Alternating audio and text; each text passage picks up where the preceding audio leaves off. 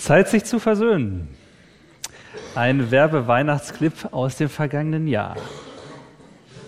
Egal wie weit und gefährlich der Weg auch ist, die Frau im Clip, die lässt nicht locker. Sie will zu ihrer Tochter, um sich mit ihr zu versöhnen.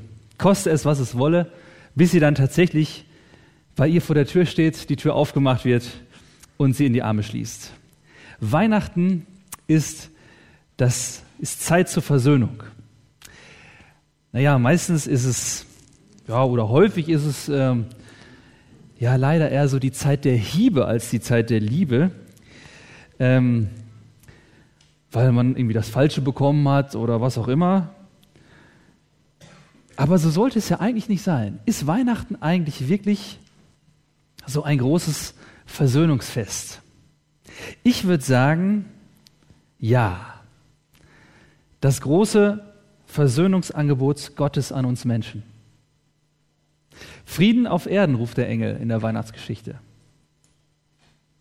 Oder in 2. Korinther 5, Vers 19 heißt es, Gott war in Christus und versöhnte die Welt mit sich selber. Und etwas später heißt es, deshalb bitten wir euch, lasst euch versöhnen mit Gott. Also dafür ist Jesus gekommen. Und dass Jesus gekommen ist, das feiern wir an Weihnachten. Und damit ist Weihnachten ja das große, ein großes Versöhnungsangebot Gottes an uns. Er gab dieses Versprechen an Abraham, sich um ihn und seinen Nachkommen zu kümmern. Und bei Mose wurde es dann nochmal bekräftigt, ich will euer Gott sein und ihr sollt mein Volk sein. Aber das Volk hat sich immer wieder von Gott abgewendet und gesagt und auch, ja, und das auch gezeigt, wir brauchen dich nicht. Und was du sagst, ist uns nicht wichtig. Dann hat Gott Propheten geschickt, ähm, um sein Volk zurückzuholen. Amos, Hosea, Jesaja und so weiter. Aber sie haben nicht auf sie gehört. Und zuletzt mag es vielleicht Daniel oder Malachi so als letztes Buch dann gewesen sein. Aber dann war Schluss. Dann war Funkstille. Jahrhundertelang. Und das muss ein großer Schmerz für Gott sein, dass seine Geschöpfe ihn so ignorieren. Und dass Funkstelle ist zwischen ihm und den Menschen. 300, 400 Jahre lang Funkstille. Und dann beginnt Lukas seinen Bericht so um das Jahr Null. Und er berichtet von einem Priester Zacharias und seiner Frau Elisabeth. Und da kommen plötzlich komische Dinge vor. Die erleben komische Dinge. Nach dem Losverfahren wird er ausgewählt, dass er plötzlich im Tempel das Räucheropfer darbringen soll. Eine ganz besondere Ehre. Dann erscheint ihm da ein Engel und sagt ihm, dass er mit seiner Frau auch auf ihre alten Tage noch ein Kind bekommen soll. Aber jetzt auch kein normales Kind, sondern ein Kind, ähm, das ein Prophet sein soll, das das Erscheinen des Messias ankündigen soll und für ähm, das Kommen von Gottes Sohn Vorbereitungen treffen soll. Und weil Zacharias das alles doch ziemlich komisch vorkommt, was ich nicht so überraschend finde, verpasst ihm der Engel dann noch äh, den Schweigefuchs sozusagen. Ja? Also er muss schweigen. Neun Monate lang bringt der arme Kerl kein Wort raus. Und tatsächlich, Elisabeth wird schwanger und ihre Verwandte Maria auf unerklärliche Weise übrigens auch. So viel seltsame Zufälle, die hier irgendwie passieren. Gott tut hier irgendwas, merkt Zacharias. Und dann auf der Beschneidung, auf der Feier der Beschneidung des Neugeborenen wird dann, wird dann kommt dann dieser Moment, wo er plötzlich wieder sprechen kann. In dem Moment, wo er den Namen verkünden soll. Johannes soll der Junge heißen. Und dann platzt es also aus ihm heraus. Gott hat sich wieder gemeldet. das jahrhundertelange Schweigen ist vorbei. Gott lässt nicht locker, er will Versöhnung mit den Menschen. Er will Neuanfang machen. Und er ist dafür bereit, dazu bereit, jeden Weg auf sich zu nehmen und sei er noch so lang. Und als Zacharias das erkennt, da bleibt ihm nichts anderes übrig, da muss er Gott loben. Und da beginnt unser Predigtext. Und der besteht aus ganzen drei Sätzen. Aber lehnen Sie sich zurück, die Sätze sind ein bisschen länger. Der Lobgesang des Zacharias steht in Lukas 1, die Verse 67 bis 79. Und sein Vater Zacharias wurde vom Heiligen Geist erfüllt, weissagte und sprach, Gelobt sei der Herr, der Gott Israels, denn er hat besucht und erlöst sein Volk und hat uns aufgerichtet eine Macht des Heils im Hause seines Dieners David. Wie er vor Zeiten geredet hat durch den Mund seiner heiligen Propheten, dass er uns errette von unseren Feinden und aus der Hand aller, die uns hassen. Und Barmherzigkeit erzeigte unseren Vätern und gedächte an seinen heiligen Bund und an den Eid, den er geschworen hat, unserem Vater Abraham uns zu geben, dass wir, erlöst aus der Hand der Feinde, ihm dienten ohne Furcht unser Leben lang in Heiligkeit und Gerechtigkeit vor seinen Augen. Und du, Kindlein, wirst Prophet des Höchsten heißen. Denn du wirst dem Herrn vorangehen, dass du seinen Weg bereitest und Erkenntnis des Heils gebest seinem Volk in der Vergebung ihrer Sünden durch die herzliche Barmherzigkeit unseres Gottes, durch die uns besuchen wird das aufgehende Licht aus der Höhe. Damit es erscheine denen, die sitzen in Finsternis und Schatten des Todes und richte unsere Füße auf den Weg des Friedens. Puh, ja, drei Sätze. Also, ja, das äh, nach der alten Perikopenordnung vorgeschlagen, dieser Text. Und ähm, ja, wollte ich mich nicht drücken. Und bei diesem Text fällt mir als erstes dieser seltsame Beginn ins Auge. Da steht, gelobt sei der Herr, der Gott Israels, denn er hat besucht und erlöst sein Volk. Da steht also tatsächlich besucht. Und dann steht das dann nochmal,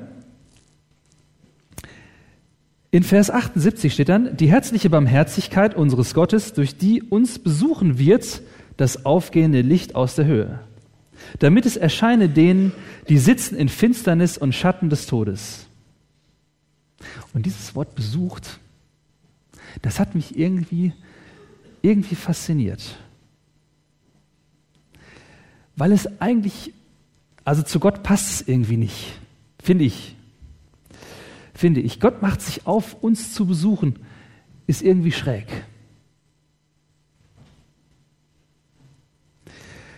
Das verbietet sich. Wir kommen, wenn wir es dürfen, zu Gott in den Thronsaal oder in den, in den heiligen Tempel oder so, ja, oder in den Gottesdienst. Aber hier macht Gott sich auf dass Gott uns besucht. Und das ist eigentlich, eigentlich geht das nicht. Und eigentlich verbietet sich so eine Parallele. Und auch so ein Clip vorher, der passt da eigentlich nicht zu.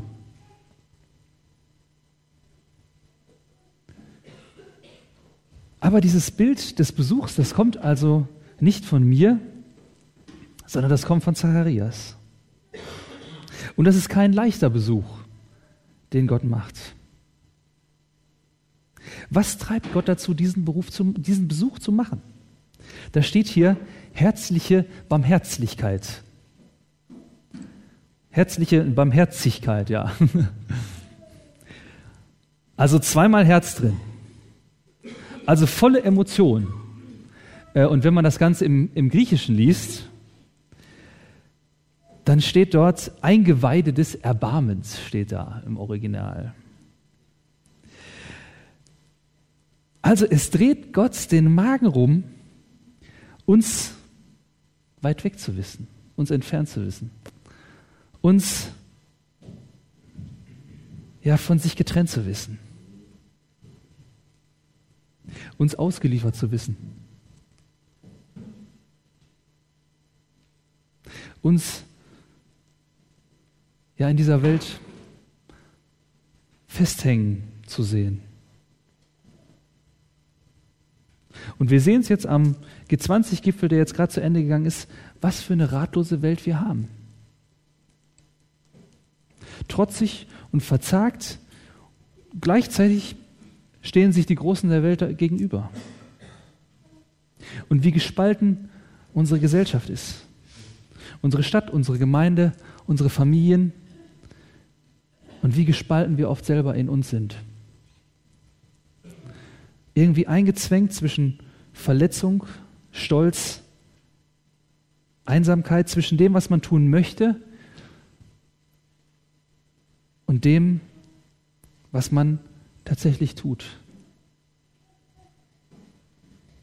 Dass wir so oft machtlos uns selbst gegenüber sind, meinen eigenen Erwartungen mir selbst gegenüber. Ausgeliefert den Feinden steht hier. Ich glaube, der Zacharias hat das tatsächlich politisch gemeint. Aber ich glaube, Gott wollte es nochmal anders verstanden wissen.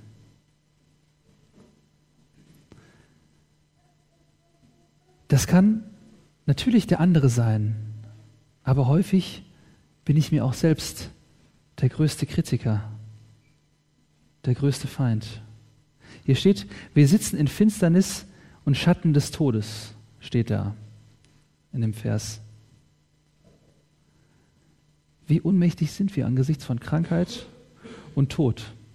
Und jetzt haben wir gerade Toten Sonntag ja, gefeiert und haben uns das eingestehen müssen. Wie ohnmächtig wir sind. Und Gott sieht das. Und Gott ist kein Gedanke und kein, kein irgendwie Symbol für irgendwas Übernatürliches, sondern er ist eine Person. Und diese Person, dieser Person dreht es den Magen rum. Eine Person mit Empfindungen und Gefühlen. Der sitzt nicht irgendwo unantastbar oben auf einer Wolke, sondern er hat eine, eine große Schwäche. Und er hat eine Schwäche für den Menschen. Eine Schwäche für uns. Eine Schwäche für dich.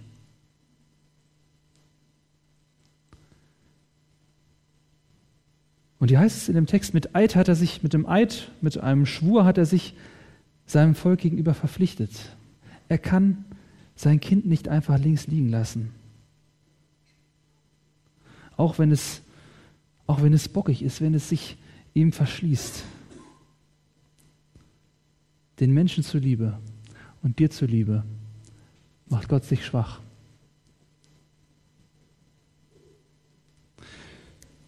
Als heruntergekommener Gott. Und er macht den ersten Schritt und wird selbst Mensch. Und macht sich also auf den weiten Weg zu dir.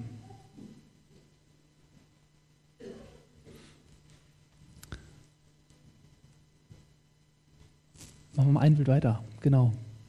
Und der Weg, der ist, der ist schwierig.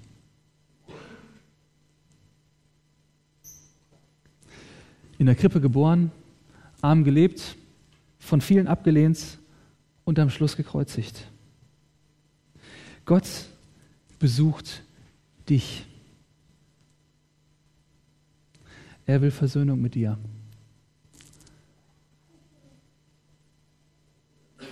Er möchte dich besuchen. Und deswegen achte in dieser Adventszeit auf die Signale, die er dir gibt. Denn Gott besucht. Gott möchte dich besuchen.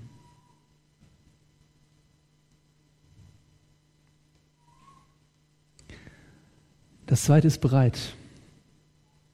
Bist du bereit, ihn zu empfangen, ihm die Tür aufzumachen? In, den, in dem Clip ist es so ein beidseitiger Streit. In Bezug auf Gott ist das anders. Da passt das nicht. Er hat mir das Leben geschenkt und ich habe kein Anrecht darauf, dass, ich, dass, dass mein Leben all meinen Vorstellungen entspricht. Dass alles super ist. Aber es mag sein, dass sich das Leben nicht gut anfühlt und dass du enttäuscht bist und dass da auch Dinge sind, die du Gott vorwirfst. Und ob zu Recht oder zu Unrecht, dieses Gefühl, das ist vielleicht da. Aber Gott besucht dich. Und bist du bereit, ihm die Tür aufzumachen und mit ihm darüber ins Gespräch zu kommen?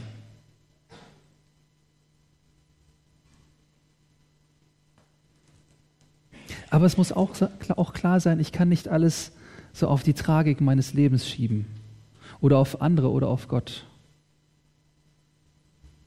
sondern ich möchte auch bereit sein, meine Fehler und meine Schuld einzugestehen. Und dass wir unserem Anteil, dass du deinem Anteil ins Auge blickst, dass die Welt, dass dein Umfeld so ist, wie es ist.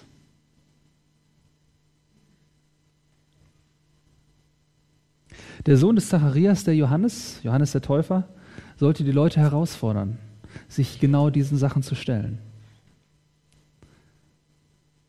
Weil wir erst dann bereit sind, Jesus wirklich zu empfangen. Da steht hier in Vers 76, und du Kindlein, ja, Johannes der Täufer, wirst Prophet des Höchsten heißen. Denn du wirst dem Herrn vorangehen, dass du seinen Weg bereitest und Erkenntnis des Heils gebest seinem Volk in der Vergebung ihrer Sünden. Der Johannes, der hat ziemlich auf den Tisch gehauen.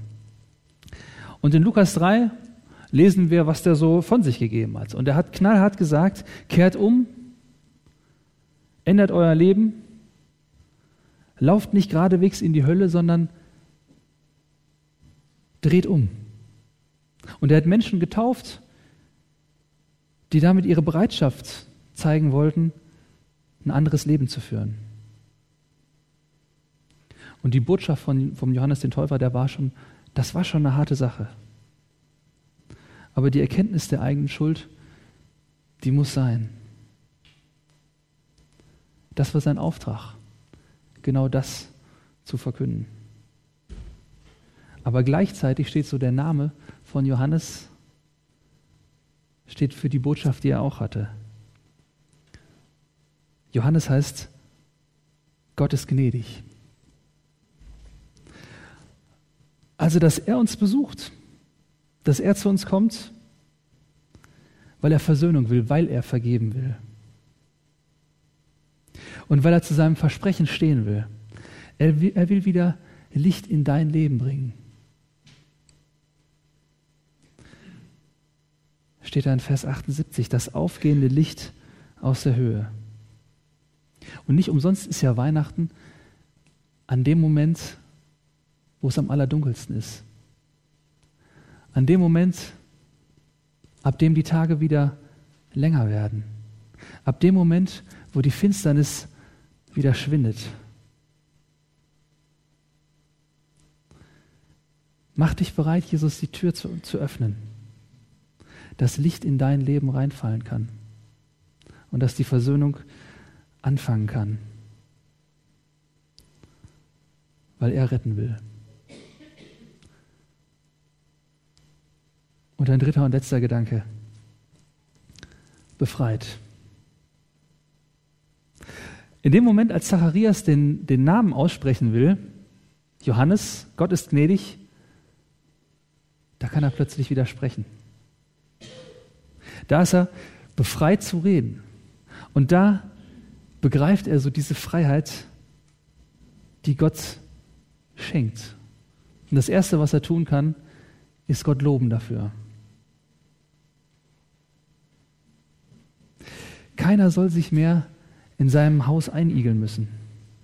Keiner soll mehr Angst haben, jemand anderem zu begegnen. Ziel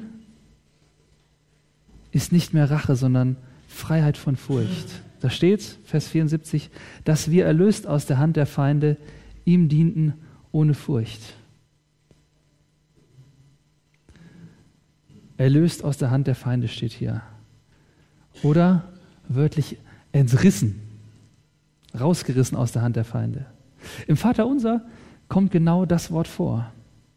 Entreiße uns aus dem Bösen. Reiß mich los davon, anderen gegenüber unversöhnlich bleiben zu müssen. Reiß mich los davon, dass ich immer wieder vom anderen erwarte, dass er den ersten Schritt macht. Reiß mich los davon, in meiner eigenen Verletzung, meinem eigenen Stolz gefangen zu bleiben. Und dazu helf uns Gott, dass wir frei werden und uns selbst auf den Weg machen.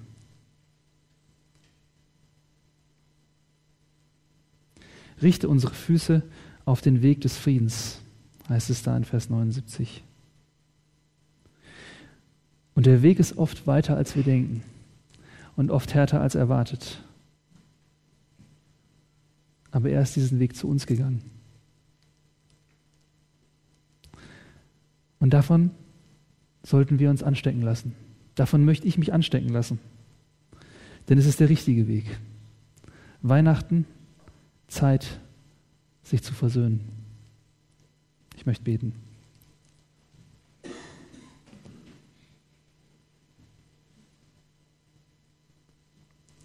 Gott, ich danke dir, dass du dich auf den Weg gemacht hast zu uns. Weil du dich mit uns versöhnen willst. Weil du die Welt mit dir selbst versöhnen möchtest. Danke dafür. Danke, dass du uns besuchst. Herr, und ich möchte dich bitten, dass du uns hilfst, dass wir die Adventszeit für uns nutzen, dass ich sie für mich persönlich nutze dass ich dir meine Schuld bringe, dass ich Versöhnung lebe. Helf mir dazu. Danke. Amen.